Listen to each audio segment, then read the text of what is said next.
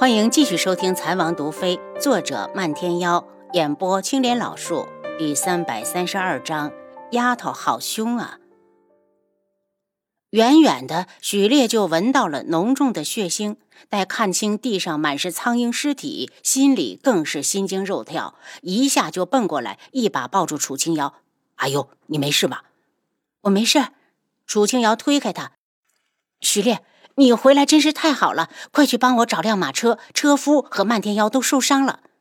说话间，漫天妖走过来：“丫头，我没事，正好他有这马，先让给车夫。我们走到前面的镇上再找车。你们到前面等我，我先给老伯包扎，再把苍蝇处理掉。”这些苍蝇只是暂时的昏迷，必须马上处理掉，要不然等麻药的劲儿一过，还会再起来害人。我来理。许烈抢着道：“没死呢，要一把火烧了才永绝后患。”楚清瑶对这些凶狠的畜生可是恨到了极点。许烈一愣，细看才发现苍蝇还在喘气，不由道：“这是怎么弄的？下毒了。”楚清瑶模糊带过，漫天妖看了眼车夫，我来给他包扎。丫头去前面等着，许烈放火。还是我来吧，他肋骨断了两根。楚清瑶怕漫天妖手法不行，别说只断了两根肋骨，就是全断了，我也能包扎好。漫天妖不服气。刚才他在检查的时候，已经知道断骨并没有扎进内脏，所以他拿出两根固定带递过去，用这个。漫天妖看了几眼，竟然无师自通的会用了。许烈将苍蝇网一起扔了扔，确定外面没有落下一只后，拿出了火折子，噗的一声点起了火。苍蝇的羽毛沾火就着，很快空气中就飘出焦糊的肉香。烧完了苍蝇，他们一起上路。当天夜里赶到一座小镇，好在镇上仅有的一家客栈还有三间空房。最后，楚清瑶和漫天妖一人一间，许烈要照顾车夫，只好和他住在一起。翌日，车夫醒来仍是一脸后怕，认清楚清瑶和漫天妖后，急忙道：“你们放我回家吧，我不拉你们了。”普通人遇到这种情况，被吓到也不足为怪。楚清瑶耐着性子道：“老伯放心，你安心在这里养伤，养好了之后拿了银子就可以走了。”其实他早打听过，这个车夫独身一人，要不然也不会跟他们流浪了这么多天。看来昨日真是被吓破了胆，才会如此失态。等车夫情绪稳定，漫天妖道。昨天你看清对面马车上的人没有？等他打开车门，只看到黑压压的苍鹰后，似乎有一辆绝尘而去的马车。车夫道：“看到了，很吓人。赶车人脸上戴着红色的苍蝇头一样的面具，我只看了一眼，就被那鞭子卷起来扔了出去。”楚清瑶立刻看向漫天妖。是那天想要劫走柯雪的人，应该是。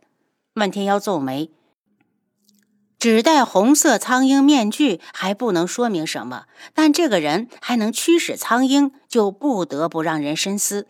据他所知，只有苍隼国皇室才有这种特殊的本事。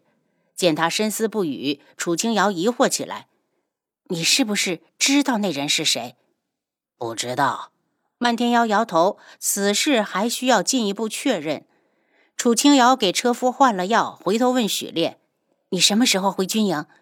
许烈心跳加速，一不小心就把心里话说出来了：“哎呦，我不想回去了，我要留下来保护你。”闲不着你！漫天妖不屑地瞪着他：“想做逃兵，就等着被轩辕志五马分尸吧。”这倒是提醒了许烈，如果让王爷知道他是因为阿优才叛出军营的，肯定没活路。可他不在乎，不是吗？在北域的这几年，听人说王爷对王妃很好，他也没有别的想法。可眼前分明就是王爷对他不好，在他遇到危险时，连一个王府暗卫都没出现，他后悔了。许烈，漫天妖会保护我，你的职责是保家卫国，回金营去吧。楚清瑶一脸严肃，只要加以时日，许烈一定能够成为贺兰厚德那样的良将，守一方太平。这么明显的拒绝，许烈如何听不出？他心头酸酸的，嘴角挂着一抹逞强的笑意。阿呦，那我回去。若是将来有一天你需要我了，千山万水，我许烈都会万死不辞。楚清瑶没有想到许烈会如此的仗义，感动的道：“许烈，你的话我记住了。楚清瑶、许烈要做一辈子两肋插刀的朋友。”虽然心头失落，许烈还是道：“阿优，那我走了。”把马还给他，送他出了客栈。楚清瑶一回头，正好撞到漫天妖，不经意间，他的额头就划过他的唇。漫天妖一僵，脸微不可察的红起来，眸色深了几许，半天才道：“丫头，我们进去。”回到车夫房里，楚清瑶道：“老伯，我们有事不能多留，我给你留些银子，等养好伤后，你一个人回京吧。”车夫想了想，忽然改了主意：“姑娘，如果不嫌弃，我想继续跟着你们。”我想过了，我横竖一个人，就算回了京城，也没有亲人，还不如跟你们走。见漫天妖正看着自己，他只好道：“你们放心，我养两天就能驾车，不耽误上路。”楚清瑶有些于心不忍，车夫跟他们从京城到山区这一路走来，也相处了一个多月，再加上他无儿无女，回去也是孤苦无依。看了眼漫天妖，见他没说话，便道：“漫天妖，要不我们带上老伯吧？到时候把他安顿到古武门，让他做点杂事也好。”丫头喜欢，我没意见。漫天妖对车夫忽然改了主意，其实有些怀疑，但他试过这人，确实没武功。七日后，楚清瑶道：“我去找农户问问有没有马车。”不用去。马车就要送来了，漫天妖拦住他：“谁会给我们送马车？你的属下？”楚清瑶有些惊喜。漫天妖还没有回答，外面就响起一串马蹄声。楚清瑶跟着漫天妖来到外面，只见一辆豪华的大车正停在客栈门口。赶车的少年一看到漫天妖，立刻激动地跳下来：“门主，马车送来了，没晚吧？”“还行。”漫天妖见双牙看着楚清瑶，不满的道：“看什么看？他是你的长辈，嘴上说着是长辈，却没告诉双牙应该称呼什么。双牙也聪明，上前一礼：‘双牙见过师母。’楚清瑶懵了，他和漫天妖是清白的，好吗？反观漫天妖，好像对双牙的称呼非常满意，笑着道：‘进屋去，把人抱出来，我们上路。’”眼看着双牙钻进了屋，楚清瑶道：“漫天妖，我们明明没关系，你还要误导别人。”漫天妖忽然靠过来：“丫头是说想和我有关系？”滚！楚清瑶气恼他的无耻。漫天妖摸摸脸：“丫头好凶啊！可是做他的夫人有什么不好？他们才是天造地设的一对。”双牙将车夫送到车上，等楚清瑶和漫天妖上车后，他轻挥了下马鞭，马车稳稳地驶出小镇。车夫以前都是在外头驾车，忽然和他们待在一起，显得很局促。刚上车时明明是躺着的，此时非挣扎着要坐起来。小姐，少爷，还是让我坐在外头吧，我不习惯。他是真的不习惯，驾了一辈子马车，还从来没有被有钱人这么照顾过。楚清瑶刚要劝，就见漫天妖伸手在车厢上一按，头顶上瞬间就缓缓地落下了一节挡板，正好遮住躺着的车夫。楚清瑶一惊，这马车好先进啊！他特意过去看了一眼，见老伯躺得很好，身下是一尺厚的兽皮，就算马车跑起来也颠簸不到。他笑道：“老伯，你安心躺着，一会儿要是有什么事儿就喊一声。放心吧，我们不会丢下你的。哎哎，老伯感动的不知说什么好。双牙的驾车技术一流，马车跑在路上既快又稳，转眼就在路上走了五天。